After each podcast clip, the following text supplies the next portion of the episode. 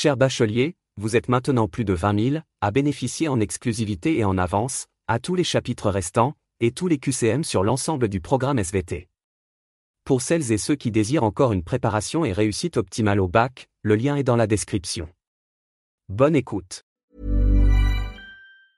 Hiring for your small business? If you're not looking for professionals on LinkedIn, you're looking in the wrong place. That's like looking for your car keys in a fish tank.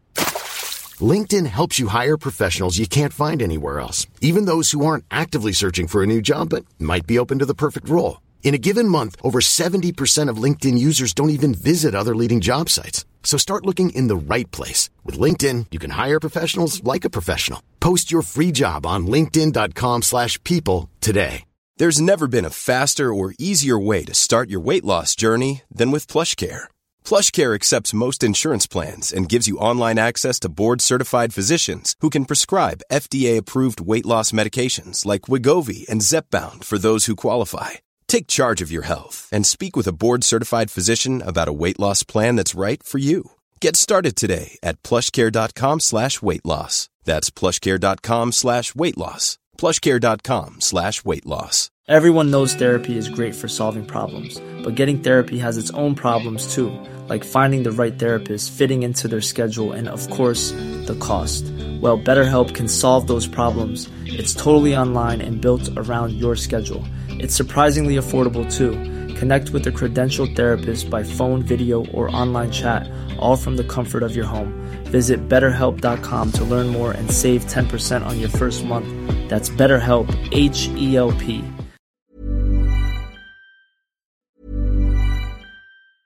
There's never been a faster or easier way to start your weight loss journey than with PlushCare. PlushCare accepts most insurance plans and gives you online access to board-certified physicians who can prescribe FDA-approved weight loss medications like Wigovi and Zepbound for those who qualify. Take charge of your health and speak with a board-certified physician about a weight loss plan that's right for you. Get started today at plushcare.com slash weight loss. That's plushcare.com slash weight loss. plushcare.com slash weight loss. Hiring for your small business? If you're not looking for professionals on LinkedIn, you're looking in the wrong place. That's like looking for your car keys in a fish tank. LinkedIn helps you hire professionals you can't find anywhere else, even those who aren't actively searching for a new job but might be open to the perfect role. In a given month, over 70% of LinkedIn users don't even visit other leading job sites. So start looking in the right place. With LinkedIn, you can hire professionals like a professional. Post your free job on linkedin.com slash people today.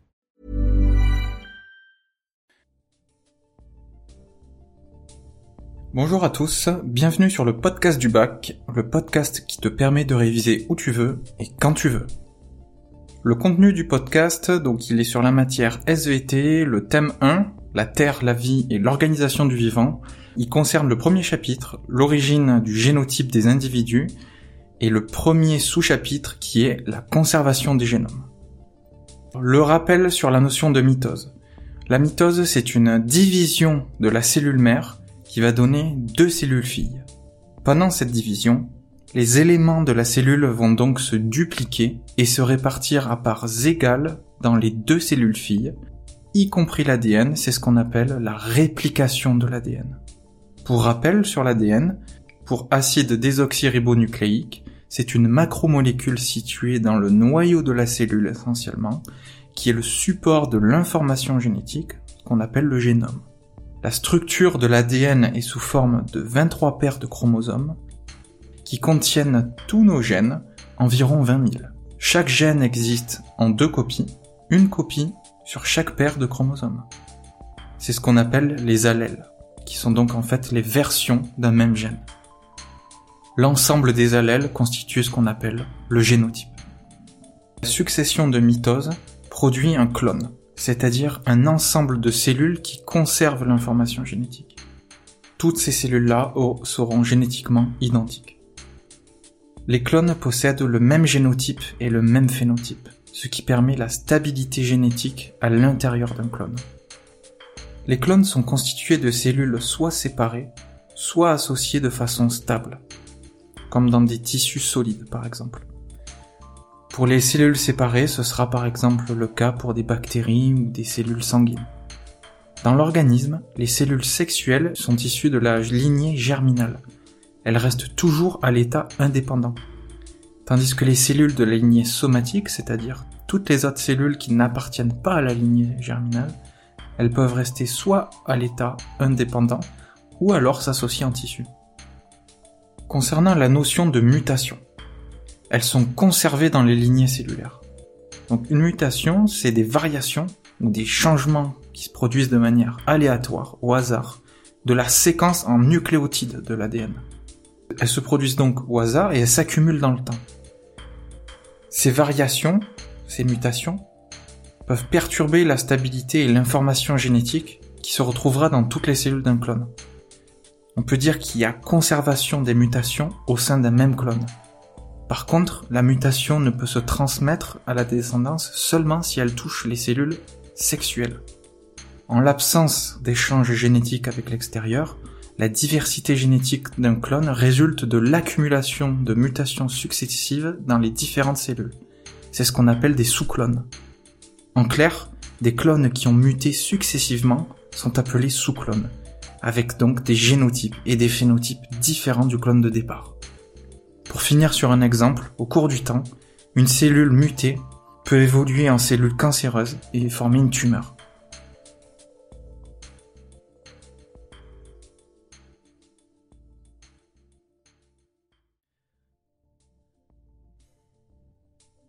Bonjour à tous, bienvenue sur le podcast du bac, le podcast qui te permet de réviser où tu veux et quand tu veux.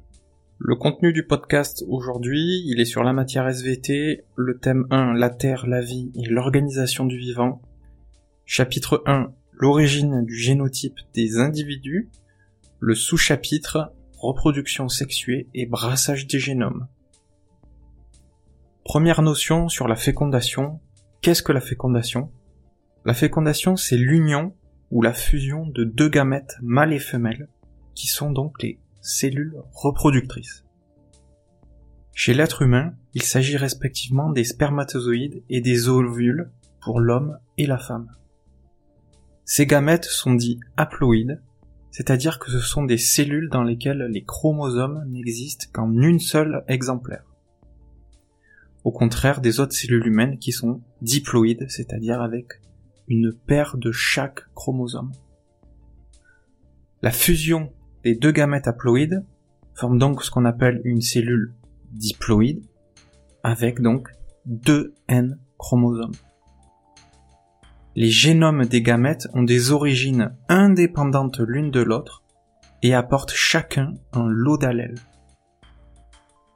Chaque individu présente une combinaison unique d'allèles de ses parents. Dans la cellule œuf, qu'on appelle aussi zygote, chaque paire d'allèles est formée de deux allèles identiques. Dans ce cas-là, ce sont des individus homozygotes, ou alors de deux allèles différents pour un même gène, c'est ce qu'on appelle des individus hétérozygotes pour ce gène. Autrement dit, si pour un gène donné, les deux allèles du père et de la mère sont identiques, l'individu sera homozygote pour ce gène. Dans le cas contraire, l'individu sera hétérozygote pour ce même gène. Alors maintenant, sur la méiose. La méiose, c'est quoi? La méiose, c'est le mécanisme de double division cellulaire qui permet, chez les organismes eucaryotes, à partir d'une cellule initiale diploïde de la lignée germinale, donc avec 23 paires de chromosomes, la formation de 4 gamètes haploïdes. pour résumer, la méiose, c'est le mécanisme cellulaire qui permet la formation des gamètes, donc des cellules reproductrices. Concrètement, cela veut dire que les gamètes formés ne contiennent qu'un seul des deux chromosomes de chaque paire d'homologues, et donc un seul des deux allèles de chaque gène porté par ceux-ci. Juste avant la méiose, il y a dans la cellule initiale une réplication de l'ADN, au cours de laquelle les chromosomes passent de une à deux chromatides en formant en fait des sortes de, de X pour chaque chromosome. On peut dire que les chromatides, c'est une moitié de chromosome, en quelque sorte, qui est identique à une autre. On parle souvent de chromatides sœurs. La méiose, c'est une suite de deux divisions cellulaires, comme on disait. Il y a la méiose 1 puis la méiose 2. Pour chacune de ces deux divisions, il y a quatre étapes du même nom, qui sont dans l'ordre. La prophase 1, la métaphase 1, l'anaphase 1, la télophase 1. Et puis pareil pour la deuxième division. La prophase 2, la métaphase 2, l'anaphase 2, et enfin la télophase 2. Lors de la prophase de la méiose 1, les chromosomes homologues d'une même paire s'apparient. En métaphase 1, les chromosomes homologues se disposent de part et d'autre du plan équatorial de la cellule. En anaphase 1, chaque chromosome d'une paire migre de façon aléatoire vers l'un des pôles de la cellule. C'est le phénomène qu'on appelle la ségrégation aléatoire. En clair, les couples d'allèles présents sur les chromosomes se séparent de manière indépendante et chacun d'eux migre au hasard vers un pôle ou un autre de la cellule. C'est ce qu'on appelle le brassage interchromosomique pour un même individu, qui représente donc à ce niveau 2 puissance n paires de chromosomes, c'est-à-dire 2 puissance 23, soit 8 millions de gamètes possibles différentes. En télophase 1, on aboutit à la formation de deux cellules haploïdes, c'est-à-dire à n chromosomes, deux chromatides, c'est-à-dire que chaque cellule contient un chromosome de chaque paire. Puis, en méiose 2, dans chaque cellule formée, les chromatides de chaque chromosome se séparent et migrent chacune vers l'une des deux futures cellules filles. Chacun des gamètes est alors haploïde, c'est-à-dire n chromosomes à un chromatide, et contient une copie de chaque gène, soit la moitié de l'information génétique de la cellule initiale. Chez un individu hétérozygote, pour un même gène étudié, chaque gamète reçoit un seul des deux allèles de ce gène avec une probabilité équivalente égale à 50%.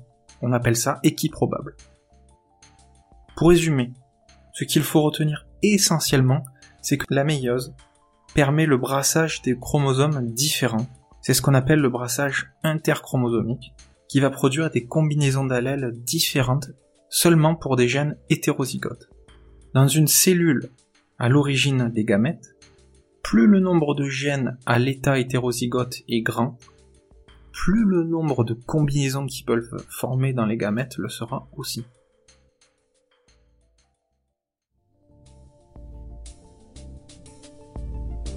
Bonjour à tous, bienvenue sur le podcast du bac, le podcast qui te permet de réviser où tu veux et quand tu veux. Le contenu du podcast aujourd'hui, il est sur la matière SVT, sur le thème la Terre, la vie et l'organisation du vivant. Le chapitre, c'est l'origine du génotype des individus. Et le sous-chapitre traité aujourd'hui, c'est méiose et brassage intrachromosomique. Lors de la méiose, les gènes portés par un même chromosome, qu'on appelle gènes liés, subissent également un brassage qui amplifie le brassage interchromosomique et celui de la fécondation.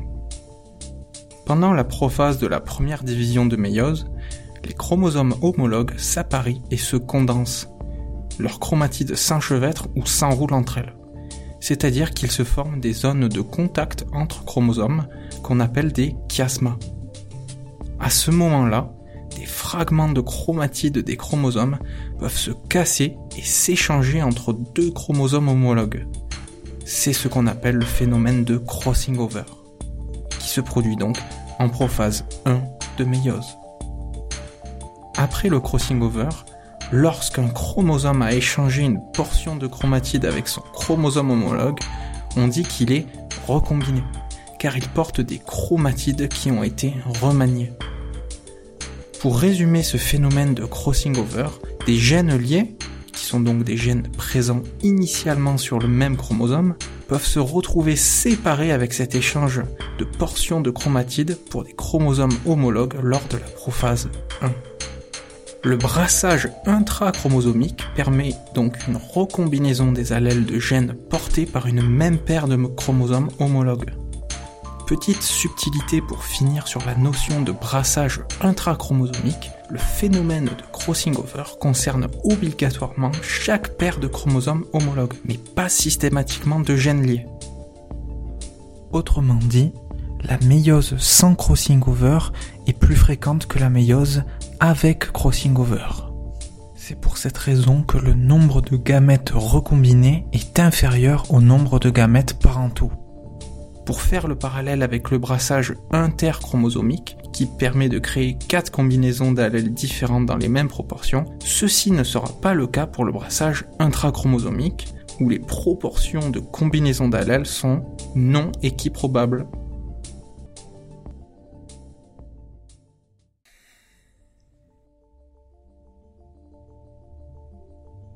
Bonjour à tous, bienvenue sur le podcast du bac, le podcast qui te permet de réviser où tu veux et quand tu veux.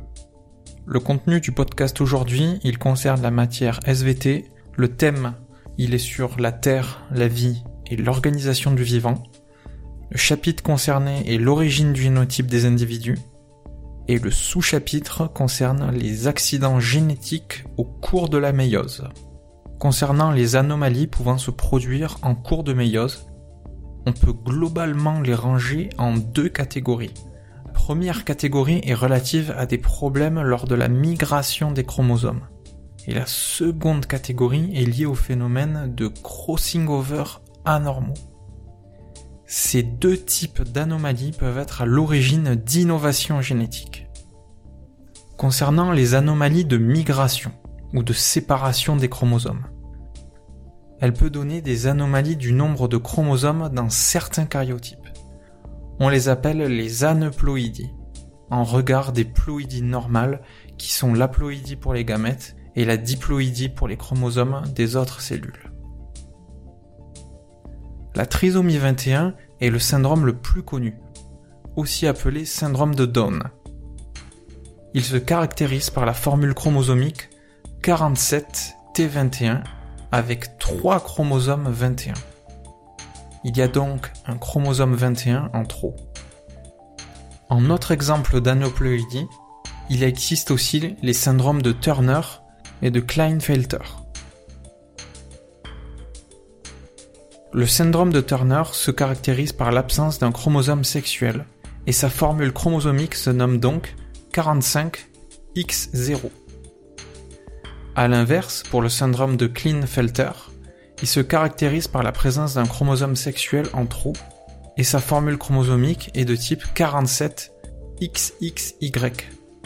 Ces anomalies du nombre de chromosomes dans les caryotypes, appelées donc aneuploïdies, sont la conséquence d'anomalies lors de la méiose, conduisant à la production de gamètes anormaux.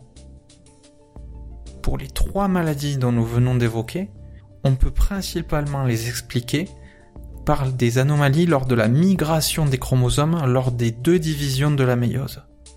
Les migrations, aussi appelées disjonction ou séparation, ne se font pas de manière attendue avec une répartition égale de chaque paire de chromosomes en métaphase 1 ou chaque paire de chromatides en métaphase 2 certains gamètes vont présenter une diploïdie au lieu d'une haploïdie pour un chromosome donné, ou encore carrément une absence totale de chromosome en question. Pour reprendre nos trois exemples, la trisomie 21 est la conséquence d'une fécondation de deux gamètes, dont un gamète possédant un chromosome 21 en trop. Le syndrome de Klinefelter résulte d'une fécondation similaire entre un gamète anormal possédant deux chromosomes X avec un gamète normal possédant le chromosome Y. Le syndrome de Turner, lui, résulte de la fécondation entre un gamète normal possédant le chromosome sexuel X avec un gamète sans chromosome sexuel issu d'une méiose avec une anomalie lors de la migration des chromosomes. Le cas de figure avec la seule présence du chromosome Y n'est pas viable, c'est-à-dire qu'il est létal. Pour finir sur la migration anormale des chromosomes, cette catégorie d'anomalies peut se produire chez toutes les espèces, résultant d'une anomalie possible de caryotype, pouvant conduire à la formation de nouvelles espèces. Concernant maintenant les anomalies possibles du crossing over qui se produit en prophase de la méiose 1. Cette catégorie d'anomalies donne lieu à la formation de ce qu'on appelle une famille multigénique, c'est-à-dire un ensemble de gènes issus d'un gène ancestral commun. un des modèles pouvant expliquer la formation d'une famille multigénique est lié au phénomène de crossing over inégal. Pendant la prophase 1, l'échange entre les portions de deux chromosomes homologues va se faire de manière inégale en proportion. C'est-à-dire qu'il va y avoir un échange déséquilibré de portions de chromatides sœurs. Autrement dit, la cassure des portions de chromatides sœurs puis leur soudure avec un décalage aboutissent à des chromosomes homologues qui ne sont plus égaux. On a donc des situations où les chromosomes homologues ne seront plus égales car un des chromosomes aura échangé une plus grande part de portions de chromatides avec une plus petite part de chromatides de son chromosome homologue. Il va en résulter des cas où des chromosomes vont présenter des gènes en double, donc dupliqués, alors que l'autre chromosome homologue n'aura plus le gène concerné sur sa chromatide. On parle alors de délétion du gène. Dans les cas où les gènes sont transposés et dupliqués par ce phénomène sur un nouveau locus du chromosome, le gène dupliqué va évoluer indépendamment du gène d'origine. Et donc au cours du temps, la réplication des chromosomes associés aux mutations aléatoires va mener à la création d'une famille de gènes appelée multigénique, où on va retrouver les gènes en plusieurs exemplaires sur un même chromosome. Le point clé final à retenir sur les accidents ou les anomalies de méiose, c'est qu'elles sont un facteur crucial et très important d'innovation génétique et de diversification du vivant.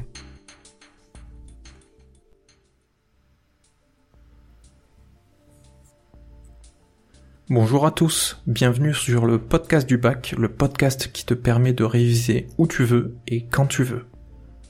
Le contenu du podcast, il concerne le thème la Terre, la vie et l'organisation du vivant.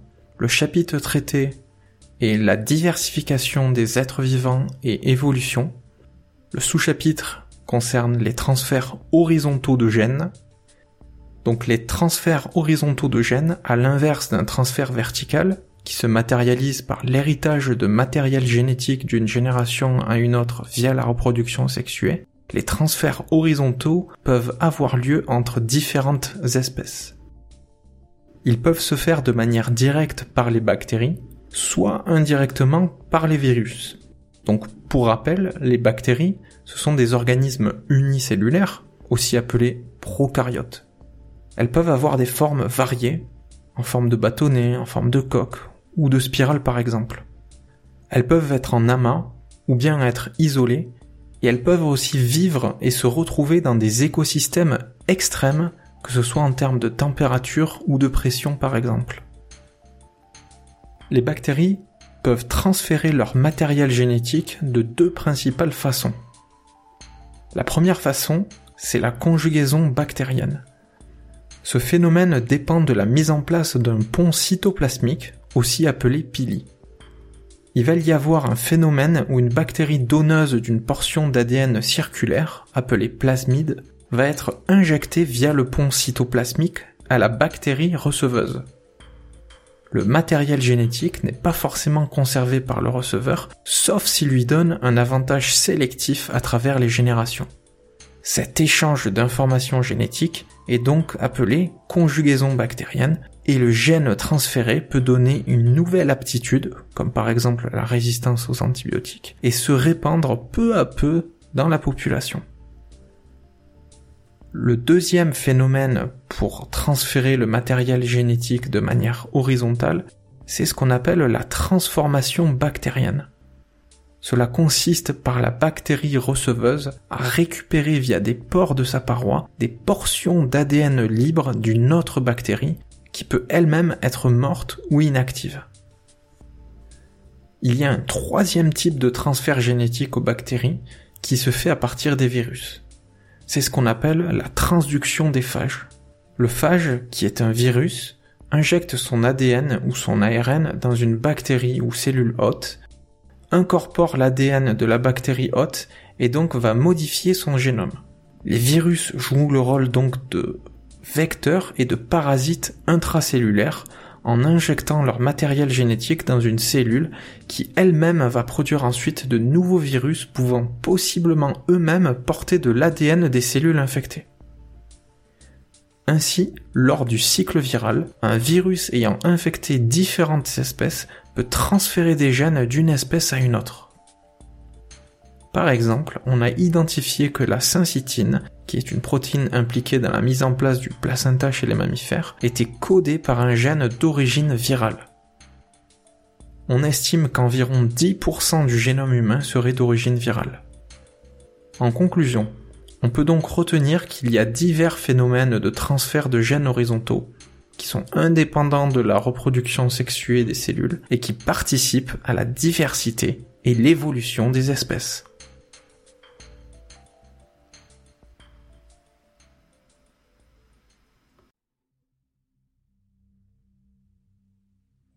Bonjour à tous, bienvenue sur le podcast du bac, le podcast qui te permet de réviser où tu veux et quand tu veux. Le contenu du podcast, il concerne le thème la Terre, la vie et l'organisation du vivant. Le chapitre, c'est la diversification des êtres vivants et évolution. Et le sous-chapitre traité, c'est les endosymbioses. Alors, on va expliquer les endosymbioses ici par l'association durable à bénéfice réciproque de deux êtres vivants, où l'un est situé à l'intérieur des cellules de l'autre. Concrètement, cela se matérialise du fait que l'endosymbiote peut apporter des éléments bénéfiques à la cellulote qui, en contrepartie, peut apporter une protection, voire même des nutriments. Dans certains cas, le génome de l'endosymbiote peut même être intégré au génome de la cellulote. En prérequis, et pour rappel, il y a deux types de cellules les cellules avec noyau qu'on appelle eucaryotes et les cellules sans noyau qu'on appelle prokaryotes. Les eucaryotes rassemblent trois grands règnes du monde vivant. Les animaux, les champignons et les plantes. Et ils comportent la spécificité de contenir beaucoup d'organites, contrairement aux prokaryotes, qui eux rassemblent donc les bactéries et les archées. Contrairement aux cellules eucaryotes, les prokaryotes sont dépourvus de tout compartiment cellulaire, ce qui correspond à une absence de noyau ou tout autre organite dans le cytosol. Pour rappel, le cytosol c'est le milieu liquide dans lequel baignent les organites d'une cellule. A l'inverse, les cellules eucaryotes se caractérisent par la présence de différentes entités à l'intérieur de la cellule, qu'on appelle donc organites. Parmi ces organites, on retrouve par exemple le noyau, qui contient l'ADN, le réticulum endoplasmique, qui est lié à la membrane du noyau, il synthétise des protéines et transfère des substances vers un autre organite qu'on appelle l'appareil de Golgi. L'appareil de Golgi, qui est situé donc entre le réticulum endoplasmique et la membrane plasmique de la cellule, lui, il permet essentiellement de terminer la maturation et la sécrétion de protéines synthétisées dans le réticulum endoplasmique. On retrouve aussi d'autres organites comme les lysosymes qui permettent la digestion cellulaire grâce à des enzymes spécifiques comme les lipases par exemple qui permettent de digérer les triglycérides. On retrouve notamment un organite très particulier chez la plupart des cellules eucaryotes appelé mitochondrie.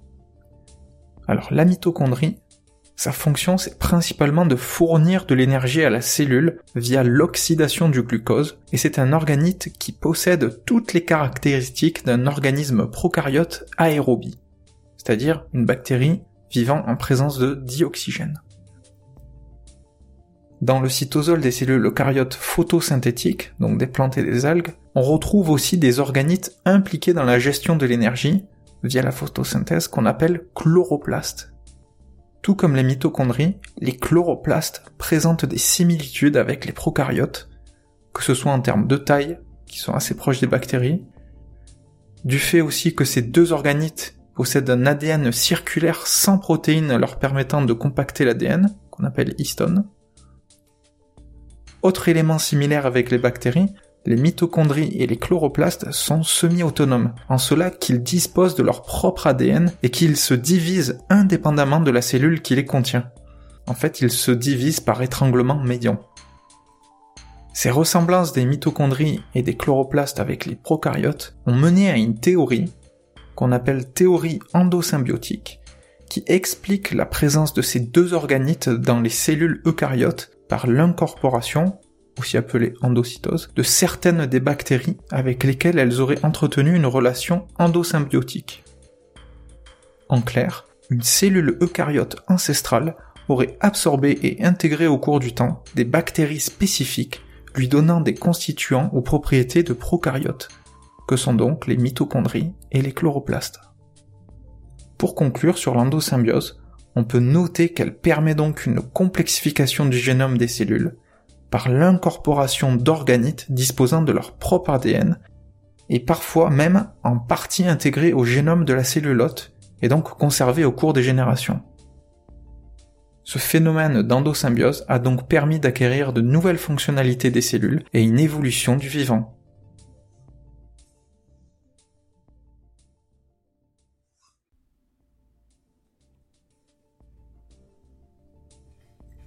Bonjour à tous, bienvenue sur le podcast du bac, le podcast qui te permet de réviser où tu veux et quand tu veux. Le contenu du podcast. Il concerne le thème la Terre, la vie et l'organisation du vivant. Le chapitre traité concerne la diversification des êtres vivants et évolution. Le sous-chapitre traité concerne évolution des génomes au sein des populations avec le modèle de Hardy-Weinberg. En préambule, en 1908, Godfrey Harold Hardy et Wilhelm Weinberg proposent un modèle théorique qui prévoit la stabilité des fréquences relatives des allèles des gènes dans des populations eucaryotes diploïdes à reproduction sexuée.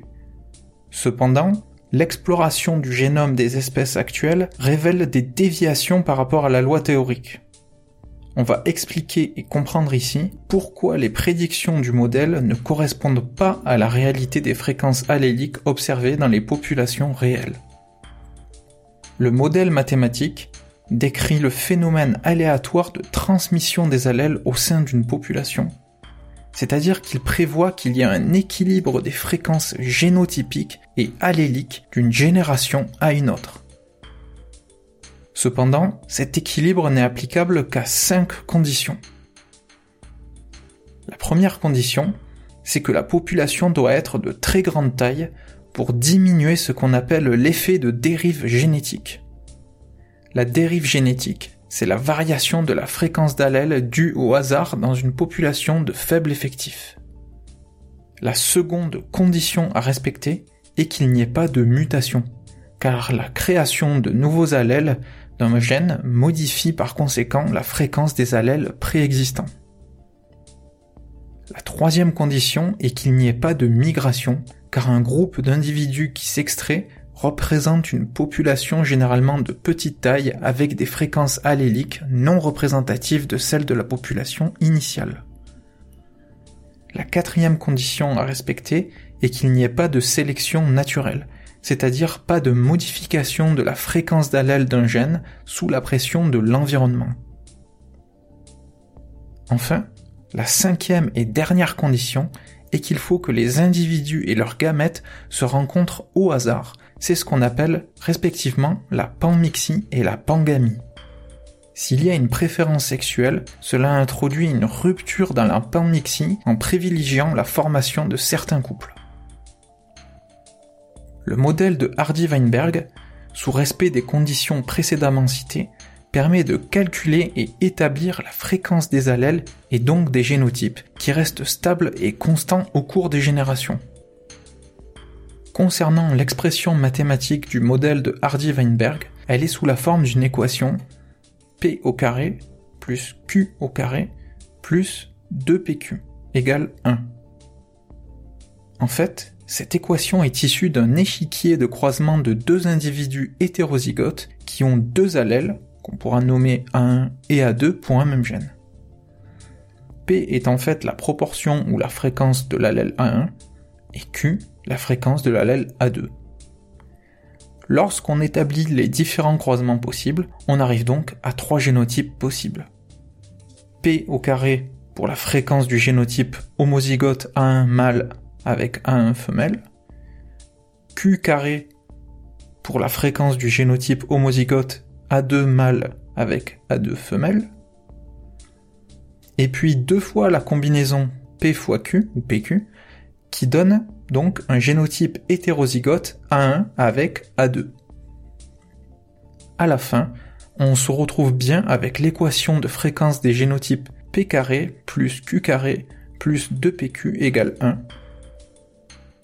Pour calculer la fréquence des allèles à la génération suivante, il suffit d'isoler de l'équation les termes P et Q, qui sont les fréquences respectives des allèles 1 et 2.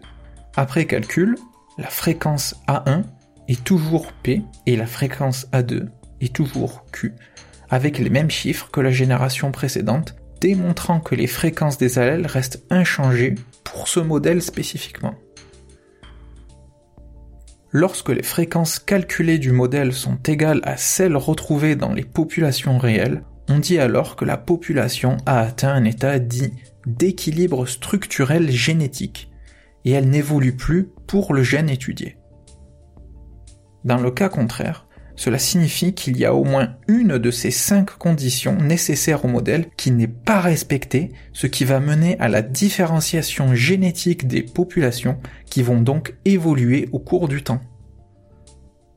Pour résumer, ce qu'il faut retenir, c'est que dans la réalité, les populations naturelles ont des fréquences alléliques qui ne correspondent que très rarement à celles prédites par le modèle théorique de Hardy-Weinberg en particulier à cause des conditions requises non respectées.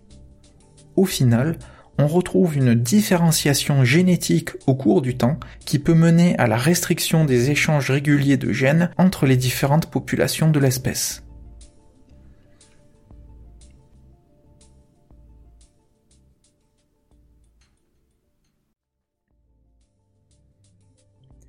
Bonjour à tous, bienvenue sur le podcast du bac, le podcast qui te permet de réviser où tu veux et quand tu veux. Le contenu du podcast, il concerne le thème la Terre, la vie et l'organisation du vivant. Le chapitre traité concerne la diversification des êtres vivants et évolution. Et le sous-chapitre couvert aujourd'hui, c'est l'évolution des génomes au sein des populations à travers la spéciation. En préambule, on va voir donc les deux principaux mécanismes de l'évolution qui permettent l'apparition de nouveaux caractères. Ces deux mécanismes sont d'une part la sélection naturelle et d'autre part la dérive génétique. On va voir aussi après le mécanisme de spéciation, c'est-à-dire comment à partir d'un ancêtre commun on aboutit à la formation de deux espèces. Concernant le premier mécanisme de l'évolution qui est la sélection naturelle, dont la théorie a été découverte par Charles Darwin.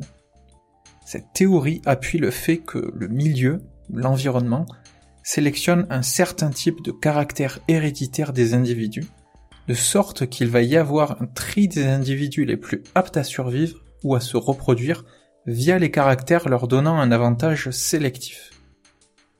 On peut prendre deux exemples pour bien comprendre. L'exemple numéro 1, il est avec les pinsons des îles Galapados. Les épisodes de sécheresse furent suivis par une raréfaction des graines molles et donc par une augmentation de la taille du bec des pinsons, leur permettant de briser la coquille des graines restantes plus dures. Donc on a pu observer sur les différentes îles des différents types de becs. Pour l'exemple numéro 2, il concerne le mélanisme industriel de la phalène du bouleau en Angleterre, dont l'environnement a fait changer la proportion de couleur de cette espèce de papillon. En effet, la proportion d'individus clairs aurait diminué du fait de la pollution qui détruisait les lichens blancs qui se développaient sur la surface des troncs d'arbres sur lesquels ils se posaient. Les individus clairs, étant désormais plus visibles que les autres sur les troncs noirs, étaient plus sujets à la prédation que les autres les phalènes sombres qui existaient avant la pollution seraient alors devenues majoritaires. Puis le phénomène se serait inversé lorsque les industries polluantes ont progressivement disparu, permettant le retour du développement du lichen sur les troncs. Concernant le deuxième mécanisme de l'évolution permettant l'apparition de nouveaux caractères, il s'agit de la dérive génétique. Ce terme peut se définir par la modification de la fréquence allélique au sein d'une population purement due au fait du hasard pour un caractère donné, comme la couleur des yeux d'une espèce dans une population par exemple. Le paramètre qui va jouer sur cette dérive génétique est lié à la taille de la population. Ce qu'il faut retenir par rapport à ce mécanisme, c'est que plus la taille de la population est faible, et plus le phénomène de dérive génétique est fort, ce qui peut même aboutir à la perte d'un caractère, alors que pour un effectif très grand, la probabilité de modification de la fréquence allélique est à l'inverse très faible. Donc pour résumer, plus l'effectif d'une population est important, moins la dérive génétique va avoir d'impact sur le changement de fréquence allélique des génotypes. Concernant le mécanisme d'apparition des espèces, c'est-à-dire la spéciation. Pour expliquer ce phénomène, prenons l'exemple d'une espèce d'une population dont tous les individus peuvent se reproduire entre eux. On peut imaginer par exemple qu'au cours du temps, différents événements géographiques naturels vont d'abord scinder la population initiale en deux populations, comme par exemple avec l'apparition d'une rivière ou d'un canyon. À partir de là, les deux populations ne pouvant plus se reproduire à cause d'une contrainte naturelle, elles vont évoluer chacune indépendamment l'une de l'autre, selon les deux mécanismes de l'évolution sont la pression de l'environnement et le hasard.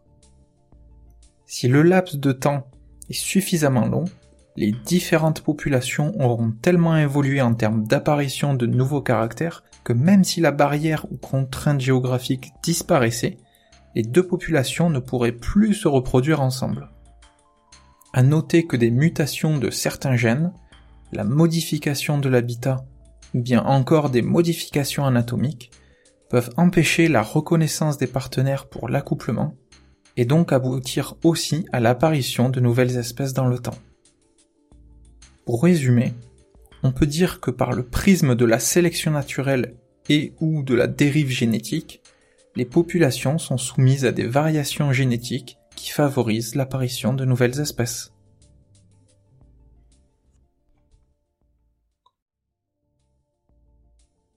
Bonjour à tous, bienvenue sur le podcast du bac, le podcast qui te permet de réviser où tu veux et quand tu veux.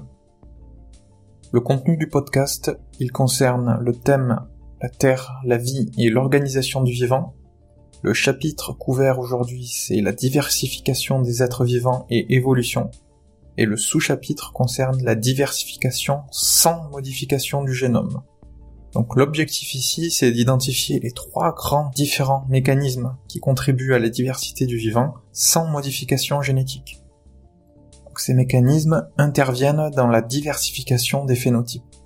Le premier mécanisme, c'est ce qu'on appelle les associations non héréditaires entre êtres vivants, via le parasitisme par exemple, ou bien encore la symbiose, pour laquelle il s'établit des relations durables et obligatoires à bénéfice réciproque. Ces associations, qui peuvent exister entre bactéries, champignons, végétaux ou animaux, sont souvent à l'origine de nouvelles propriétés bénéfiques à au moins l'un des deux partenaires. Un des exemples les plus parlants, c'est la symbiose entre l'être humain et ces bactéries qui constituent son microbiote intestinal. Il faut avoir à l'esprit que l'ensemble des gènes des bactéries du microbiote intestinal est de l'ordre de 100 fois supérieur au nombre de gènes de notre propre génome et donne des propriétés bénéfiques et indispensables à l'homme. Par exemple, contrairement à d'autres groupes de population, beaucoup de Japonais digèrent le nori, qui est une algue rouge faisant partie de la composition des sushis. Ceci grâce à leur microbiote, qui en fait possède les gènes d'une bactérie marine, capable de digérer le porphyrane, constitutive du nori. On peut aussi citer l'exemple du ver marin Roscoff, de couleur verte, qui s'associe avec une microalgue, verte elle aussi. Celle-ci apporte au ver des sucres issus de la photosynthèse, du dioxygène, et permet au ver une meilleure adaptation dans des milieux difficiles. En contrepartie, le ver de Roscoff apporte à son symbionte une protection et des conditions de survie optimales à l'algue. Ici, chacun des partenaires tire un bénéfice.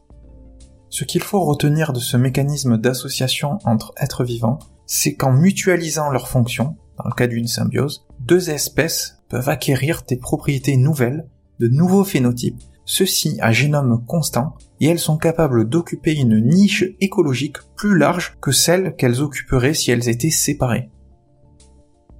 Le deuxième mécanisme important pour la diversification sans modification du génome, c'est ce qu'on nomme le phénotype étendu des êtres vivants, inventé en 1982 par Richard Dawkins, qui constitue donc un moteur évolutif non génétique du vivant.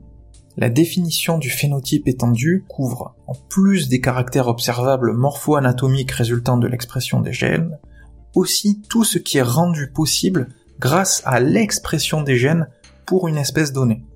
Autrement dit, le phénotype étendu est défini par toutes les manifestations de celui-ci, comme par exemple le comportement, comme la culture, les chants d'oiseaux, les chants de baleines, mais aussi en plus des comportements, les structures externes produites par l'animal, comme les toiles d'araignée, les nids d'oiseaux, ou bien euh, tout ce que peuvent produire de manière générale les êtres humains. Ce qu'il faut retenir en plus de la définition du phénotype étendu, c'est que cela peut présenter de nombreux intérêts pour certaines espèces, que ce soit en termes de survie, d'habitat ou d'attirance pour le sexe opposé pour s'accoupler. Le troisième grand mécanisme de diversification du vivant sans modification du génome, c'est celui de l'évolution culturelle, qui est aussi un moteur évolutif. Ici, la diversité des comportements se transmet entre contemporains, de génération en génération, par l'acquisition et non le caractère inné génétique. La transmission peut se faire par imitation ou bien par l'accompagnement des adultes par exemple. On peut penser à l'utilisation d'outils chez certains mammifères dont l'utilisation se transmet de génération en génération sans qu'il y ait une intégration au génome. Ce qu'il faut retenir de ce mécanisme, c'est que la diversité non génétique liée à l'évolution culturelle peut se révéler positive, neutre même négative sur un groupe de population, ceci par la sélection naturelle et ou la dérive génétique. En résumé, on peut conclure que la diversité du phénotype peut aussi être due à des phénomènes non génétiques, que ce soit par l'association entre êtres vivants, l'utilisation de facteurs environnementaux du milieu qui peuvent participer à étendre le phénotype, et enfin le facteur culturel avec la transmission de caractères acquis d'une génération à une autre. L'ensemble de ces phénomènes sont soumis à la dérive génétique et aussi à la sélection naturelle, ce qui en fait des moteurs évolutifs en termes de diversité du vivant.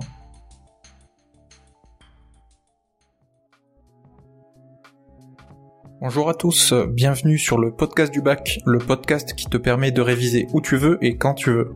Le contenu du podcast, il concerne le thème la Terre, la vie et l'organisation du vivant. Le chapitre traité, c'est le temps et les roches. Et le sous-chapitre couvert aujourd'hui est la chronologie relative. La datation relative, c'est le fait d'ordonner des événements géologiques les uns par rapport aux autres dans le temps. L'objectif, c'est donc de donner un ordre chronologique aux événements géologiques. On va voir dans ce podcast quelles sont les deux grandes méthodes, principes, utilisées en chronologie relative. La première grande méthode est celle faisant appel au principe d'identité paléontologique, c'est-à-dire qu'elle fait référence au contenu en fossiles des strates ou des couches de roches. On appelle un fossile utilisé pour la datation d'une roche un fossile stratigraphique, qui sont souvent des espèces marines. D'après ce principe, si deux couches ont le même contenu fossilifère, alors elles sont considérées du même âge. On peut donc dater une strate par son biofaciès, c'est-à-dire l'ensemble des fossiles qu'elle renferme. La deuxième grande méthode est géologique. Elle s'appuie sur des principes physico-chimiques et géométriques. Ces principes géologiques reposent sur le principe d'actualisme où on considère que les principes physico-chimiques actuels n'ont pas changé entre le passé et aujourd'hui, et donc que les mêmes causes produisent encore les mêmes conséquences. On se sert donc de ce principe d'actualisme pour interpréter les événements passés. Parmi ces principes géométriques, on retrouve quatre principes qui s'appliquent aux strates, qui sont des couches de roches sédimentaires ou d'origine magmatique. Le premier principe, c'est le principe de superposition. Par exemple, une coulée de lave ou une roche sédimentaire est plus récente que celle qu'elle recouvre dans la mesure où il n'y a pas eu de déformation des strates. Autrement dit, les couches du dessous sont plus anciennes que les couches du dessus, même si dans certains cas, de fortes déformations tectoniques peuvent inverser l'ordre des couches. Le deuxième principe, c'est le principe de recoupement. Toute formation géologique, que ce soit pour les roches, les failles ou l'érosion, qui en recoupe une autre est considérée comme plus récente. Par exemple, dans le cas d'intrusion magmatique, les roches au contact encaissantes changent, se modifiant à l'état solide. On observe alors autour du Pluton une auréole de métamorphisme qui est une zone de roche modifiée par la chaleur autour du Pluton. Le troisième principe, c'est le principe d'inclusion qui s'applique aux roches et aux minéraux, où en fait tout objet qui est inclus dans une strate est considéré plus ancien que la structure qui l'entoure. Ce qu'il faut avoir en tête concernant les principes géométriques, c'est qu'ils s'appliquent lorsque les roches sont en contact. Ils permettent à la fois de reconstituer des histoires géologiques et ils s'appliquent à différentes échelles d'observation, comme des paysages, des roches, etc. Si les trois premiers principes géométriques ne s'appliquent pas à cause de roches qui ne sont pas en contact, alors on peut utiliser le quatrième principe géologique qui est le principe de continuité, où une couche donnée a le même âge pour toute son étendue, même si les roches sont de nature différente. Par exemple, si sur un affleurement donné, plusieurs strates de même composition sont encadrées par un même mur, qui est donc la strate du dessous, et un même toit, qui est la strate du dessus, que sur un autre affleurement de nature différente, alors les strates étudiées sur les deux affleurements sont considérés du même âge. Pour terminer sur les principes géométriques ou géologiques, il faut connaître le phénomène de discordance angulaire. Une surface de discordance, c'est une ancienne surface d'érosion séparant un ensemble de strates plissées lors d'une phase tectonique d'un autre ensemble de strates non plissées qui, elles, n'ont pas été affectées par l'événement tectonique car déposées postérieurement. La discordance permet donc aussi de dater une phase tectonique de façon relative.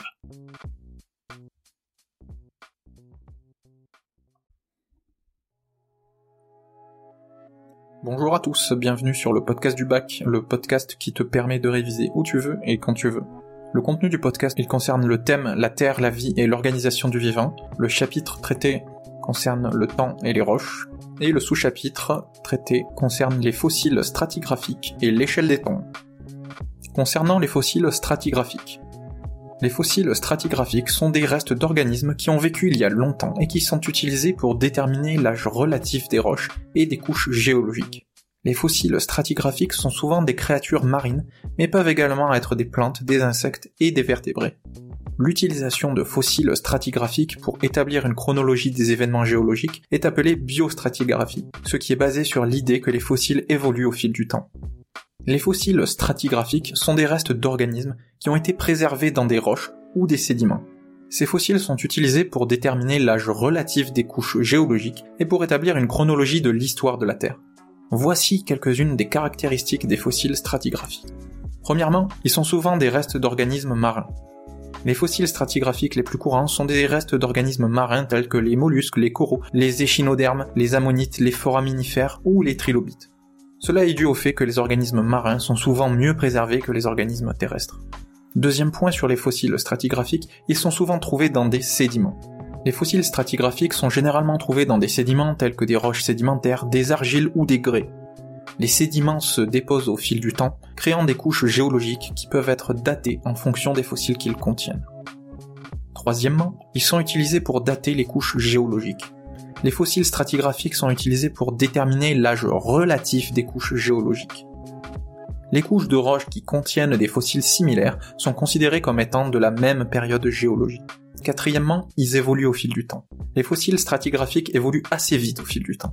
Ils ont une faible extension verticale dans les strates et donc une courte durée à l'échelle des temps géologiques. Ils reflètent les changements dans les formes de vie au cours de l'histoire de la Terre. Les formes de vie les plus anciennes sont généralement plus simples que les formes de vie plus récentes. Cinquièmement, ils sont utilisés pour reconstituer l'histoire de la vie sur Terre. Les fossiles stratigraphiques sont utilisés pour reconstituer l'histoire de la vie sur Terre. Ils permettent aux scientifiques de comprendre l'évolution des différentes formes de vie et les événements qui ont influencé l'évolution de la vie sur notre planète. Parfois, pour dater avec une plus grande précision les roches ou sédiments à partir des fossiles, plusieurs espèces de fossiles peuvent être recherchées simultanément, dont les durées d'existence se chevauchent. On parle alors de biozones et d'unités stratigraphiques. Les biozones sont souvent utilisées en conjonction avec les unités stratigraphiques pour affiner la chronologie relative des événements géologiques et biologiques. Enfin, sixièmement, les fossiles stratigraphiques sont utilisés pour déterminer l'âge des événements géologiques, tels que les éruptions volcaniques, les changements climatiques ou bien les mouvements tectoniques. Pour résumer, Les fossiles stratigraphiques sont des restes d'organismes qui ont été préservés dans des roches ou des sédiments et qui sont utilisés pour déterminer l'âge relatif des couches géologiques et reconstituer l'histoire de la vie sur Terre. Leur intérêt est d'autant plus intéressant si l'espèce du fossile a eu un vaste domaine de répartition géographique, une durée brève d'existence et une abondance suffisante. Les fossiles stratigraphiques évoluent au fil du temps et reflètent les changements dans les formes de vie au cours de l'histoire de la Terre. Concernant l'échelle stratigraphique des temps, eh bien tout d'abord, qu'est-ce que c'est? Plusieurs notions fondamentales. L'échelle stratigraphique, c'est une chronologie de l'histoire de la Terre, c'est-à-dire une référence pour les géologues du monde entier pour déterminer l'âge relatif des roches et des événements géologiques. L'échelle stratigraphique, elle est basée sur l'étude des fossiles, de la géologie et de la géochimie.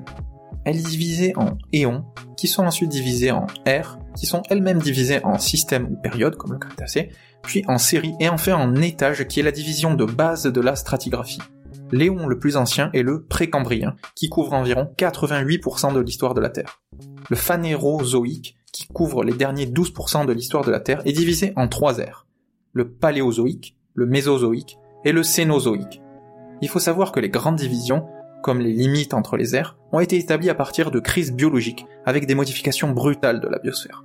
Mais alors, une crise biologique, c'est quoi? Une crise biologique, également appelée extinction de masse, c'est un événement au cours duquel une quantité importante d'espèces vivantes disparaissent de la Terre en un temps relativement court, généralement quelques millions d'années ou moins. Ces extinctions, de caractère massif et soudain, peuvent être causées par des facteurs tels que des changements climatiques, des catastrophes naturelles, des épidémies, des éruptions volcaniques, des impacts de météorites ou des événements de grande ampleur tels que des glaciations. Les crises biologiques sont un phénomène naturel qui ont eu lieu plusieurs fois au cours de l'histoire de la vie sur Terre. Cependant, certaines crises ont eu des impacts particulièrement importants, comme la plus célèbre extinction de masse survenue il y a environ 65 millions d'années, qui a vu la disparition des dinosaures non aviaires et de nombreux autres groupes d'organismes dans des milieux de vie variés. C'est la limite entre le Crétacé de l'ère secondaire et le Paléocène de l'ère tertiaire. À noter que cette crise a laissé des niches écologiques laissées vacantes et a permis le développement de grands groupes comme les mammifères ou encore les oiseaux. L'établissement de l'échelle stratigraphique des temps a été un processus long et complexe. Il a impliqué l'étude des roches et des fossiles du monde entier, ainsi que la collaboration entre de nombreux scientifiques les géologues ont utilisé des méthodes telles que la radiométrie pour déterminer l'âge absolu des roches et des événements géologiques, ainsi que la stratigraphie pour déterminer l'âge relatif des couches géologiques. Au final, on peut dire que l'établissement d'une échelle stratigraphique repose sur plusieurs méthodes et arguments qui ont été développés au fil des temps par les géologues. Tout d'abord, les géologues utilisent la stratigraphie, qui est l'étude des couches de roches et de leurs relations les unes avec les autres. Les géologues utilisent des fossiles dans ces couches de roches pour déterminer leur âge relatif la stratigraphie permet de reconstruire l'histoire géologique en divisant les couches de roches en unités géologiques qui peuvent être comparées d'un endroit à l'autre. Les fossiles sont souvent des indicateurs clés pour établir l'âge relatif des couches de roches. En effet, les fossiles sont des restes d'organismes anciens qui ont été préservés dans les roches et qui sont caractéristiques de certaines périodes géologiques. Ensuite, deuxième point, les géologues utilisent la radiométrie qui est une méthode de datation absolue basée sur la détermination de la quantité de radioisotopes dans les roches. Les radioisotopes se désintègrent avec le temps en produisant des éléments plus stables. Et en mesurant la quantité d'un radioisotope présent dans une roche, les géologues peuvent estimer l'âge absolu de la roche. Troisièmement, les géologues utilisent également des méthodes de corrélation pour relier des roches qui se trouvent à des endroits différents. Par exemple, si une couche de roche contient des fossiles d'une espèce particulière, et que cette couche est également présente à un autre endroit, les géologues peuvent utiliser ces fossiles pour dater les roches de l'autre endroit. Enfin, quatrième méthode, les géologues utilisent des événements géologiques clés pour aider à établir l'échelle stratigraphique. Par exemple, l'extinction massive des dinosaures à la fin du Crétacé est un événement géologique clé qui marque la limite entre le Crétacé et le Tertiaire. Pour résumer, L'établissement de l'échelle stratigraphique est un processus complexe qui repose sur des méthodes et des arguments multiples, notamment la stratigraphie, la radiométrie, la corrélation et l'utilisation d'événements géologiques clés. En conclusion globale, ce qu'il faut retenir, c'est que l'ensemble des techniques de chronologie relative et de datation absolue sont complémentaires pour reconstituer des histoires géologiques. Bonjour à tous, bienvenue sur le podcast du bac, le podcast qui te permet de réviser où tu veux et quand tu veux. Le contenu du podcast, il concerne le thème la Terre, la vie et l'organisation du vivant. Le chapitre couvert est le temps et les roches. et le sous-chapitre traité aujourd'hui concerne la datation absolue des roches. Les roches et les minéraux sont des éléments importants pour comprendre l'histoire de la Terre et les processus qui ont façonné notre planète. Les scientifiques utilisent plusieurs méthodes pour dater les roches et les minéraux en utilisant les principes de la géologie, la physique et la chimie. La datation relative est la première méthode utilisée pour déterminer l'âge d'une roche ou d'un minéral. Elle se base sur les relations stratigraphiques entre les couches de roches. Les couches les plus anciennes se trouvent en bas et les couches les plus récentes en haut. Cette méthode permet de savoir quelle couche est plus ancienne ou plus récente que l'autre, mais ne permet pas de donner une date absolue en année. La datation absolue utilise les principes scientifiques pour donner une date chiffrée en année. Il existe plusieurs méthodes de datation absolue. La datation radiométrique, ou datation par radiochronologie, est la méthode la plus courante pour dater les roches et les minéraux. Cette technique repose sur la mesure de désintégration radioactive de certains éléments présents dans les roches et les minéraux. La datation radiométrique est une méthode utilisée pour déterminer l'âge des roches et des fossiles en mesurant les quantités de certains isotopes radioactifs qu'ils contiennent. Cette méthode repose sur le principe que certains isotopes radioactifs, dits pairs, qui se désintègrent à un taux et vitesse constants au fil du temps en isotopes radiogéniques dits fils, ce qui permet de calculer leur âge en mesurant la quantité de matière radioactive restante dans un échantillon donné. L'équation de la désintégration radioactive suit la loi physique suivante. Quantité élément pair mesuré au temps t égale quantité élément pair initiale multipliée par l'exponentielle de moins lambda t, avec t l'âge de l'échantillon, et lambda qui est égal à ln de 2 divisé par la demi-vie. Il y a trois conditions à respecter en radiochronologie. Premièrement, il faut qu'on ait un système dit fermé ou clos, c'est-à-dire que les isotopes restent piégés dans l'échantillon sans qu'aucun élément isotopique puisse entrer ou sortir. Cela correspond à la cristallisation totale d'une roche magmatique ou bien la mort d'un organisme. Autre condition nécessaire, il faut que l'élément pair soit incorporé à la roche au moment de sa formation et pas après. Enfin, troisième condition, il faut connaître le nombre d'éléments pairs au moment de la formation de la roche. Le principe de la datation radiométrique est basé sur la désintégration radioactive des isotopes instables, qui se transforment en isotopes plus stables par émission de particules ou de rayonnement électromagnétique. Le taux de désintégration radioactive est mesuré par la demi-vie, qui est le temps nécessaire pour que la moitié des isotopes instables se désintègrent. Autrement dit, c'est le temps au bout duquel la moitié de la quantité d'éléments pairs est désintégrée en éléments fils. Cette période, ou demi-vie, est spécifique à chaque isotope et peut varier de quelques nanosecondes à des milliards d'années, ce qui rend le radiochronomètre utilisable que pour certaines limites d'âge. Cependant, il faut savoir que la période d'un élément est indépendante de sa quantité présente dans l'échantillon mesuré.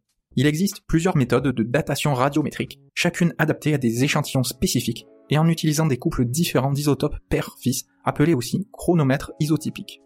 Les méthodes les plus courantes sont la datation au carbone 14, la datation au potassium-argon, la datation à l'uranium-plomb et la datation au rubidium-strontium. Premièrement, la datation au carbone 14 est utilisée pour dater les matières organiques telles que les fossiles et les vestiges archéologiques. Le carbone 14 est un isotope instable de carbone qui se désintègre en azote 14. La demi-vie du carbone 14 est d'environ 5730 ans. En mesurant la quantité de carbone 14 restante dans un échantillon, on peut déterminer l'âge de la matière organique, selon la formule T égale 1 sur lambda multiplié par le logarithme népérien de carbone 14 actuel sur carbone 14 de l'échantillon, avec lambda égale 1,21 x 10 puissance moins 4. Autre formule pour dater l'âge d'un échantillon avec le carbone 14, T égale 1 sur lambda multiplié par ln de carbone 14 actuel divisé par carbone 12 actuel le tout divisé par carbone 14 de l'échantillon, divisé par carbone 12 de l'échantillon, sachant que le rapport du carbone 14 actuel sur le carbone 12 actuel est égal à 1 divisé par 10 puissance 12. Deuxièmement, la datation par le couple potassium-argon est utilisée pour dater les roches volcaniques et les minéraux qui les composent. Le potassium 40 est un isotope instable qui se désintègre en argon 40. La demi-vie du potassium 40 est d'environ 1,3 milliard d'années. En mesurant la quantité d'argon 40 produit par la désintégration du potassium 40, on peut déterminer l'âge de la roche. Ici, la formule pour déterminer l'âge d'une roche est T égale ln de élément fils divisé par élément père plus 1, multiplié par 1 sur lambda, avec lambda égale 5.55 x 10 puissance moins 10. Troisièmement, la datation à l'uranium-plomb est utilisée pour dater les roches ignées qui se forment quand le magma se refroidit et se solidifie, et les minéraux qui les composent ainsi que les zircons. L'uranium-238 est un isotope instable qui se désintègre en plomb 206. La demi-vie de l'uranium-238 est d'environ 4,5 milliards d'années. Enfin, quatrièmement, la méthode de datation au rubidium-strontium est une technique utilisée en géochronologie pour déterminer l'âge des roches et des minéraux. Elle est basée sur la désintégration radioactive du rubidium 87, noté 87Rb, en strontium 87, noté 87Sr, avec une demi-vie de 48,8 milliards d'années. Le principe de la méthode de datation au rubidium-strontium est le suivant. Lorsqu'un minéral se forme à partir d'un magma, le rubidium 87 et le strontium 87 sont incorporés dans sa structure cristalline. Au fil du temps, le rubidium 87 se désintègre en strontium 87 à un taux connu. En mesurant la quantité relative de rubidium 87 et de strontium 87 présents dans un échantillon, on peut calculer le temps écoulé depuis la formation du minéral. Sachant que les quantités initiales de rubidium 87 et de strontium 87 sont inconnues, il est nécessaire d'intégrer dans les mesures le strontium 86 pour obtenir une date. L'astuce à savoir, c'est que tous les minéraux issus d'un même magma ont capté le même rapport isotopique 87 strontium initial, strontium 86 à la fermeture du système, mais avec des quantités variables de rubidium 87, ce qui leur donne des rapports initiaux de 87 rubidium, 86 strontium initial différents. Sachant que le strontium 86 est stable dans le temps, on peut dire que la quantité de strontium 86 initial est la même que celle présente dans un échantillon mesuré. On peut alors établir une équation de type y égale ax plus b, qui correspond à 87 strontium divisé par 86 strontium égale 87 strontium initial divisé par 86 strontium plus 87 rubidium divisé par 86 strontium multiplié par exponentielle de lambda fois t moins 1. Dans cette équation, y est égal à 87 strontium sur 86 strontium. Et x est égal à 87 rubidium sur 86 strontium. x et y sont mesurés par le spectromètre. Enfin, la parenthèse exponentielle moins lambda t moins 1 représente le coefficient directeur de la droite, noté a on peut isoler t, ce qui donne t égale ln de a plus 1, le tout divisé par lambda, sachant que lambda est égal à 1,42 fois 10 puissance moins 11. Lorsqu'on fait plusieurs mesures de minéraux d'une même roche, on obtient plusieurs points sur le graphique x et y, permettant de tracer une droite appelée isochrone, représentant les minéraux d'une roche de même âge. L'ordonnée B, obtenue à l'origine, est le rapport 87 strontium initial sur 86 strontium. À savoir également que plus la roche sera ancienne, plus sa pente sera forte par la désintégration plus importante du rubidium 87 en strontium 87. En résumé, il faut retenir que la datation absolue s'effectue notamment au moyen de la radiochronologie, avec la désintégration radioactive. La mesure précise de l'âge d'une roche ou d'un minéral repose sur la mesure quantitative de la masse d'un élément pair radioactif qui se désintègre de façon continue et irréversible en élément fils radiogénique. Le choix du radiochronomètre dépend de sa demi-vie et de l'élément à dater, qui doit obligatoirement contenir l'élément pair. L'âge mesuré est celui de la fermeture du système considéré, par exemple la solidification d'un cristal à partir d'un magma liquide. Enfin, la datation absolue et la chronologie relative sont deux approches complémentaires pour dater des roches ou des minéraux. Bonjour à tous, bienvenue sur le podcast du bac, le podcast qui te permet de réviser où tu veux, et quand tu veux. Le contenu du podcast. Thème, la Terre, la vie et l'organisation du vivant. Chapitre, les traces du passé mouvementé de la Terre. Sous-chapitre, des domaines continentaux d'âge variés. Les domaines continentaux d'âge variés constituent une fenêtre fascinante sur l'histoire géologique de notre planète. Dans le vaste registre des traces du passé mouvementé par la Terre, ces régions témoignent de l'évolution dynamique des continents, de leur mutation, de la formation de reliefs divers et des phénomènes géologiques qui ont façonné notre monde actuel. Pour commencer, les chaînes de montagnes représentent des caractéristiques notables de ces domaines. Deux types principaux se distinguent, les chaînes de montagnes anciennes et les chaînes de montagnes récentes. Les chaînes de montagnes anciennes, aussi appelées chaînes versiniennes ou orogènes, sont le résultat de collisions de plaques tectoniques anciennes, remontant à plusieurs centaines de millions d'années. Ces reliefs ont subi des processus d'érosion importants au fil du temps, réduisant leur altitude initiale. Un exemple majeur de chaîne de montagnes anciennes est la chaîne hercynienne, qui s'étendait à l'ère primaire, et dont les vestiges se retrouvent aujourd'hui dans des massifs comme le Massif central en France, les Appalaches en Amérique du Nord, ou encore les montagnes Varisques en Europe. En contraste, les chaînes de montagnes récentes, ou chaînes alpines, se forment suite à des processus tectoniques plus actifs. Ces reliefs sont généralement le résultat de la collision de plaques tectoniques actuelles, où l'une se soulève au-dessus de l'autre, entraînant la formation de montagnes imposantes. Des exemples notables incluent la chaîne des Alpes en Europe, les Andes en Amérique du Sud, et l'Himalaya en Asie, résultant respectivement des mouvements des plaques eurasiatiques, sud-américaines et indiennes. Ces deux types de chaînes de montagnes illustrent la dynamique des processus géologiques à travers les âges, offrant des témoignages précieux sur l'évolution des reliefs continentaux et des phénomènes tectoniques. Par ailleurs, les ceintures orogéniques mondiales, dans lesquelles s'inscrivent ces chaînes de montagnes, forment des ensembles structuraux significatifs sur la surface terrestre. Elles représentent des zones où les plaques tectoniques entrent en collision ou entrent en interaction d'une manière ou d'une autre, donnant lieu à des déformations majeures du relief. Ces ceintures orogéniques témoignent des mouvements passés et présents des plaques tectoniques, ainsi que des événements géologiques qui ont forgé les continents tels que nous les connaissons. Parmi les ceintures orogéniques les plus marquantes, on retrouve la ceinture circumpacifique, souvent appelée ceinture de feu du Pacifique. Cette zone entoure l'océan Pacifique et est reconnue pour sa forte activité sismique et volcanique. Elle est le résultat de la subduction de plusieurs plaques tectoniques, engendrant des phénomènes tels que des volcans, des chaînes de montagnes et des fosses océaniques. D'autres ceintures orogéniques, comme l'orogène alpin, s'étendent en Europe, résultant de la collision de la plaque africaine avec la plaque eurasiatique, formant les Alpes, le massif du Jura, et d'autres reliefs notables. En somme, l'étude des domaines continentaux d'âge varié dans le cadre des traces du passé mouvementé par la Terre révèle l'évolution dynamique des reliefs et des processus géologiques qui ont façonné notre planète.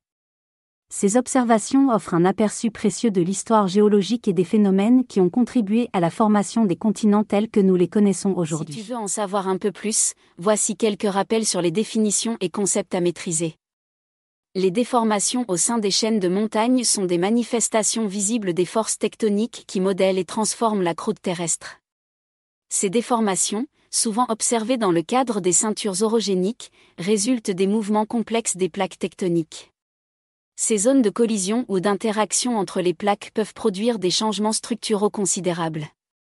Les chaînes de montagnes subissent des déformations structurales majeures, telles que les plis et les failles. Les plis sont des déformations résultant de forces tectoniques compressives, où les couches de roches subissent des pressions latérales et se plient. Ces plis peuvent être classés en deux catégories, les plis anticlinaux, où les couches de roches sont pliées vers le haut, formant une courbe convexe, et les plis synclinaux, où les couches sont pliées vers le bas, formant une courbe concave. Ces plis sont souvent observés dans les zones de collision des plaques, témoignant des forces colossales à l'œuvre pendant des millions d'années. Les failles, quant à elles, sont des fractures ou des zones de rupture le long desquelles des blocs de roches se déplacent par rapport les uns aux autres. On distingue les failles normales, où les blocs de roches se déplacent verticalement l'un par rapport à l'autre, les failles inverses, où les blocs se déplacent vers le haut, et les failles décrochantes, où les blocs glissent horizontalement. Ces déformations peuvent résulter de contraintes tectoniques complexes et sont souvent observées dans les régions où les plaques se chevauchent ou se frottent l'une contre l'autre. Les chaînes de montagnes renferment également des indices géologiques précieux tels que les ophiolites, des fragments de la croûte océanique et du manteau supérieur qui ont été poussés à la surface terrestre par des processus tectoniques. Ces fragments incluent des roches spécifiques comme le basalte, la péridotite, les gabbros et parfois des minéraux rares tels que les chromites. La présence d'ophiolites dans les chaînes de montagnes indique des mouvements tectoniques complexes, comme la subduction d'une lithosphère océanique sous une autre plaque, suivi par un processus de collision et d'élévation des roches océaniques à la surface terrestre. Les roches plutoniques et métamorphiques représentent également des composants essentiels des chaînes de montagnes. Les roches plutoniques, formées à partir de la solidification du magma en profondeur, émergent souvent à la surface après l'érosion des couches supérieures de roches. Les granites, les diorites et les syénites sont des exemples de roches plutoniques fréquemment trouvées dans les régions montagneuses. Ces roches témoignent des processus magmatiques ayant eu lieu à de grandes profondeurs sous la surface terrestre. Les roches métamorphiques, quant à elles, résultent de la transformation de roches préexistantes sous l'effet de la chaleur, de la pression ou de réactions chimiques. Les schistes, les gneiss, les marbres et les quartzites sont des exemples de roches métamorphiques souvent observées dans les chaînes de montagne. Ces roches témoignent des conditions extrêmes de température et de pression auxquelles les roches ont été soumises durant les processus tectoniques. Les migmatites, roches à la frontière entre les roches métamorphiques et les roches en fusion, présentent une texture mixte de roches partiellement fondues et partiellement cristallisées. Elles sont souvent observées dans les zones de température et de pression extrêmes, illustrant les processus complexes de fusion partielle des roches métamorphiques sous des conditions extrêmes. L'érosion joue un rôle majeur dans la transformation des reliefs montagneux. Les chaînes de montagnes subissent des processus d'érosion dus à des facteurs tels que le vent, l'eau, la glace, et les changements climatiques. Ces processus érodent les reliefs, transportant des sédiments vers des régions plus basses et contribuant à la formation de paysages variés tels que les vallées, les gorges et les plaines alluviales. Les ceintures orogéniques sont des zones de formation de montagnes résultant des collisions ou des interactions entre les plaques tectoniques. Ces ceintures passent par des cycles d'orogenèse, qui sont des phases de formation de montagnes, et d'orogenèse inversée, caractérisées par des processus. Bienvenue sur le podcast du bac, le podcast qui te permet de réviser où tu veux, et quand tu veux. Le contenu du podcast. Thème, la Terre, la vie et l'organisation du vivant. Chapitre, les traces du passé mouvementé de la Terre. Sous-chapitre, des domaines continentaux d'âge varié. Les domaines continentaux d'âge varié constituent une fenêtre fascinante sur l'histoire géologique de notre planète. Dans le vaste registre des traces du passé mouvementé par la Terre, ces régions témoignent de l'évolution dynamique des continents, de leur mutation, de la formation de reliefs divers et des phénomènes géologiques qui ont façonné notre monde actuel. Pour commencer, les chaînes de montagnes représentent des caractéristiques notables de ces domaines. Deux types principaux se distinguent, les chaînes de montagnes anciennes et les chaînes de montagnes récentes. Les chaînes de montagnes anciennes, aussi appelées chaînes versiniennes ou orogènes, sont le résultat de collisions de plaques tectoniques anciennes, remontant à plusieurs centaines de millions d'années. Ces reliefs ont subi des processus d'érosion importants au fil du temps, réduisant leur altitude initiale. Un exemple majeur de chaîne de montagnes anciennes est la chaîne hercynienne, qui s'étendait à l'ère primaire, et dont les vestiges se retrouvent aujourd'hui dans des massifs comme le Massif central en France, les Appalaches en Amérique du Nord, ou encore les montagnes Varisques en Europe. En contraste, les chaînes de montagnes récentes, ou chaînes alpines, se forment suite à des processus tectoniques plus actifs. Ces reliefs sont généralement le résultat de la collision de plaques tectoniques actuelles, où l'une se soulève au-dessus de l'autre, entraînant la formation de montagnes imposantes. Des exemples notables incluent la chaîne des Alpes en Europe, les Andes en Amérique du Sud, et l'Himalaya en Asie, résultant respectivement des mouvements des plaques eurasiatiques, sud-américaines et indiennes. Ces deux types de chaînes de montagnes illustrent la dynamique des processus géologiques à travers les âges, offrant des témoignages précieux sur l'évolution des reliefs continentaux et des phénomènes tectoniques. Par ailleurs, les ceintures orogéniques mondiales, dans lesquelles s'inscrivent ces chaînes de montagnes, forment des ensembles structuraux significatifs sur la surface terrestre. Elles représentent des zones où les plaques tectoniques entrent en collision ou entrent en interaction d'une manière ou d'une autre, donnant lieu à des déformations majeures du relief. Ces ceintures orogéniques témoignent des mouvements passés et présents des plaques tectoniques, ainsi que des événements géologiques qui ont forgé les continents tels que nous les connaissons. Parmi les ceintures orogéniques les plus marquantes, on retrouve la ceinture circum-pacifique, souvent appelée ceinture de feu du Pacifique. Cette zone entoure l'océan Pacifique et est reconnue pour sa forte activité sismique et volcanique. Elle est le résultat de la subduction de plusieurs plaques tectoniques, engendrant des phénomènes tels que des volcans, des chaînes de montagnes et des fosses océaniques. D'autres ceintures orogéniques, comme l'orogène alpin, s'étendent en Europe, résultant de la collision de la plaque africaine avec la plaque eurasiatique, formant les Alpes, le massif du Jura, et d'autres reliefs notables.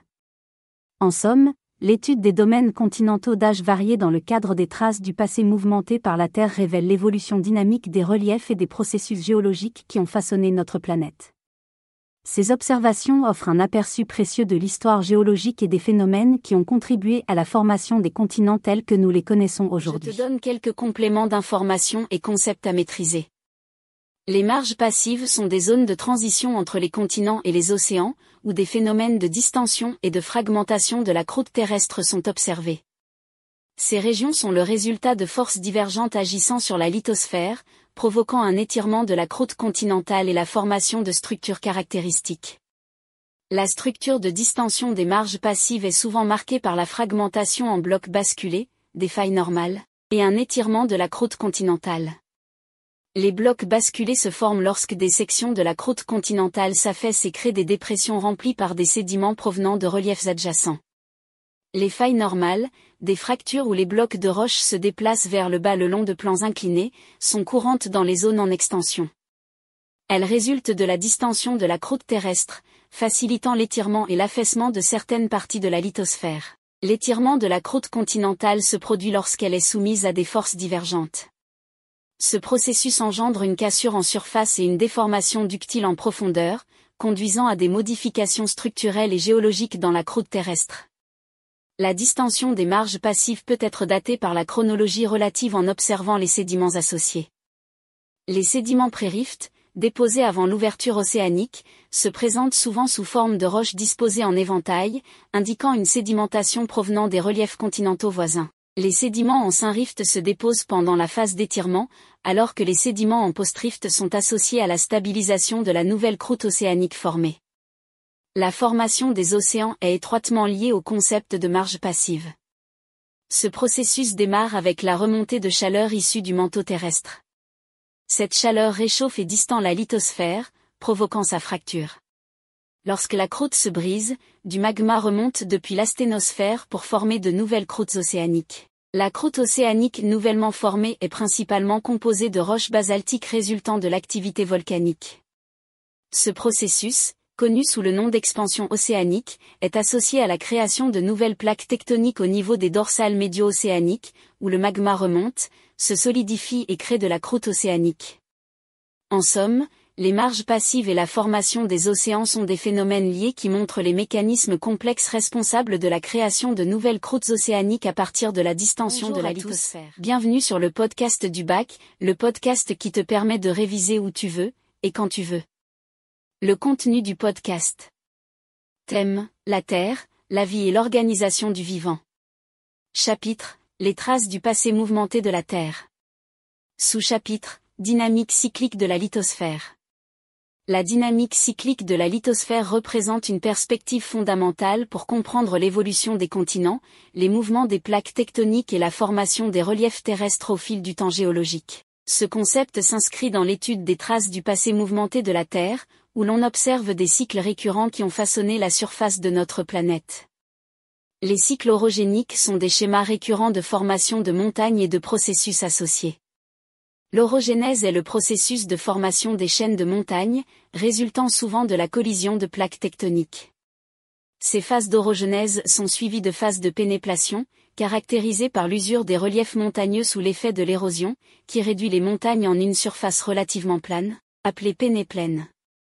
La durée d'un cycle orogénique varie considérablement, allant de dizaines à des centaines de millions d'années. Ces cycles comprennent des phases de soulèvement des montagnes, de formation de reliefs, suivies d'étapes d'érosion progressive qui lissent les reliefs et finissent par créer des plaines. Le cycle des supercontinents représente une autre facette de cette dynamique. Il met en lumière la formation et la fragmentation de vastes masses continentales au cours de l'histoire de la Terre. La Pangée, un supercontinent unique formé il y a environ 300 millions d'années, s'est fragmenté par la suite, entraînant la dispersion des continents actuels. L'ouverture de l'océan Atlantique central est un exemple de ce processus. Cela résulte de la divergence des plaques tectoniques, où de la nouvelle croûte océanique s'est formée à partir du magma émerge, éloignant progressivement les continents. La convergence et la subduction des plaques marquent une phase cruciale de ce cycle. Lorsque les plaques entrent en collision, l'une d'elles, plus dense, s'enfonce sous l'autre, formant des zones de subduction. Ces zones sont associées à des phénomènes tels que les chaînes de montagnes, les fosses océaniques et les arcs volcaniques. La collision des continents est une étape où deux masses continentales se rencontrent après un processus de convergence. Cela mène à la formation de chaînes de montagnes majeures, telles que l'Himalaya résultant de la collision de la plaque indienne avec la plaque eurasiatique. La phase d'érosion qui suit est cruciale dans le cycle, car elle contribue à lisser les reliefs montagneux formés pendant la phase de collision des continents. Ce processus permet de créer de nouvelles surfaces, favorisant la formation de plaines et de plateaux. Le cycle de Wilson, proposé par le géologue Wilson, illustre la manière dont les plaques tectoniques interagissent et se déplacent. Ce modèle décrit la succession de phases de divergence, convergence et transformante des limites des plaques tectoniques, formant un cycle continu. En résumé, la dynamique cyclique de la lithosphère, avec ses cycles orogéniques et des supercontinents, est un aspect crucial de l'histoire géologique de la Terre. Ces cycles récurrents influent sur la formation des montagnes, la fragmentation et la réunion des terres, ainsi que sur la configuration des continents actuels. Ils offrent un aperçu profond de l'évolution dynamique de notre planète à travers des millions d'années. Bienvenue sur le podcast du bac, le podcast qui te permet de réviser où tu veux, et quand tu veux. Le contenu du podcast. Thème, la Terre, la vie et l'organisation du vivant. Chapitre, les traces du passé mouvementé de la Terre. Sous-chapitre, la recherche d'océans disparus. La recherche des océans disparus est une quête fascinante dans le domaine de la géologie qui se concentre sur la compréhension des anciens océans qui ont disparu au fil du temps géologique. Cela englobe l'étude des ophiolites, des fragments de lithosphère océanique et la compréhension des processus de fermeture océanique, tels que la subduction, l'obduction, la formation de la croûte océanique basaltique, les marges passives, le magma et l'asténosphère. Les ophiolites sont des fragments de roches provenant de la lithosphère océanique qui se sont retrouvés sur le continent à la suite de phénomènes tectoniques. Elles sont composées de séquences de roches caractéristiques, telles que les péridotites, les gabbros, les basaltes et les radiolarites. Ces dernières sont des sédiments siliceux d'origine biologique souvent retrouvés dans les ophiolites et qui fournissent des indications sur la présence passée d'un océan. Ces ophiolites offrent une fenêtre sur la composition et la structure de la lithosphère océanique, qui sont autrement difficilement accessibles.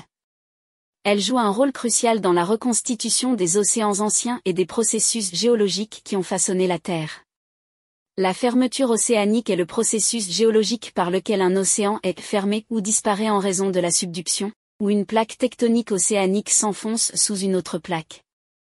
Ce processus est souvent associé à la formation de chaînes de montagnes, à la genèse d'arcs volcaniques, et à la destruction de la lithosphère océanique. Lors de la subduction, la croûte océanique basaltique, plus dense, plonge sous une autre plaque, généralement une plaque continentale. Ce processus résulte en la formation de fosses océaniques et de volcans le long des zones de subduction. L'obduction, en revanche, est un processus où des fragments de croûte océanique sont poussés sur le continent. Bonjour à tous. Bienvenue sur le podcast du bac, le podcast qui te permet de réviser où tu veux, et quand tu veux. Le contenu du podcast. Thème, la Terre, la vie et l'organisation du vivant. Chapitre, les traces du passé mouvementé de la Terre. Sous-chapitre, la recherche d'océans disparus. La recherche des océans disparus est une quête fascinante dans le domaine de la géologie qui se concentre sur la compréhension des anciens océans qui ont disparu au fil du temps géologique. Cela englobe l'étude des ophiolites, des fragments de lithosphère océanique et la compréhension des processus de fermeture océanique, tels que la subduction, l'obduction, la formation de la croûte océanique basaltique, les marges passives, le magma et l'asténosphère. Les ophiolites sont des fragments de roches provenant de la lithosphère océanique qui se sont retrouvés sur le continent à la suite de phénomènes tectoniques. Elles sont composées de séquences de roches caractéristiques, telles que les péridotites, les gabbros, les basaltes et les radiolarites. Ces dernières sont des sédiments siliceux d'origine biologique souvent retrouvés dans les ophiolites et qui fournissent des indications sur la présence passée d'un océan. Ces ophiolites offrent une fenêtre sur la composition et la structure de la lithosphère océanique, qui sont autrement difficilement accessibles. Elles jouent un rôle crucial dans la reconstitution des océans anciens et des processus géologiques qui ont façonné la Terre. La fermeture océanique est le processus géologique par lequel un océan est fermé ou disparaît en raison de la subduction, ou une plaque tectonique océanique s'enfonce sous une autre plaque. Ce processus est souvent associé à la formation de chaînes de montagnes, à la genèse d'arcs volcaniques, et à la destruction de la lithosphère océanique. Lors de la subduction, la croûte océanique basaltique, plus dense, plonge sous une autre plaque, généralement une plaque continentale. Ce processus résulte en la formation de fosses océaniques et de volcans le long des zones de subduction. L'obduction, en revanche, est un processus où des fragments de croûte océanique sont poussés sur le continent. Les marges passives se forment après la fermeture de l'océan. Ce sont des zones de transition entre les continents et les anciens océans, caractérisées par un étirement de la croûte terrestre suite à la disparition de la lithosphère océanique.